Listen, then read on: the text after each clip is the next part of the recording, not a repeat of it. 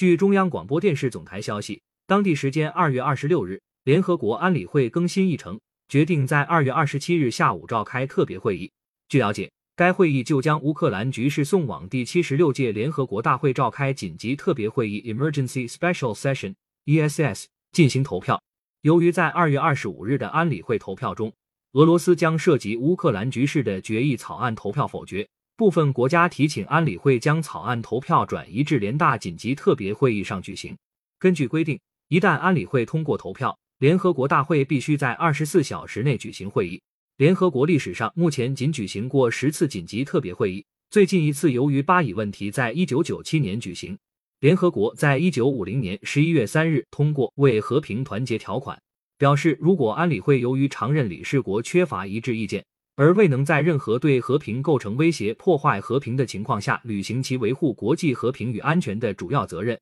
或侵略行为，大会应立即审议此事，以便向会员国提出集体措施的适当建议。根据规定，安理会任何七个会员国或者联合国大会超过半数会员国投票通过，就将召开该类紧急会议。感谢收听羊城晚报广东头条。